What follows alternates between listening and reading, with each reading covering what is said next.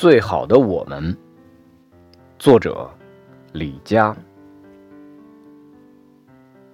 最好的我们，是那年清晨教室里朗朗的读书声，是那年午休众人埋头苦学争分夺秒，是那年晚自习后操场上的奔跑的身影。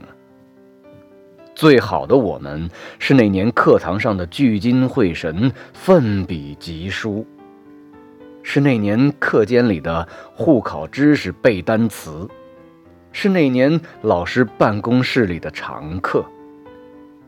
最好的我们是那年看不完的书，是那年做不完的题，是那年考不完的试，是那年睡不够的觉，是那年。放不了的假。节选自《最好的我们》。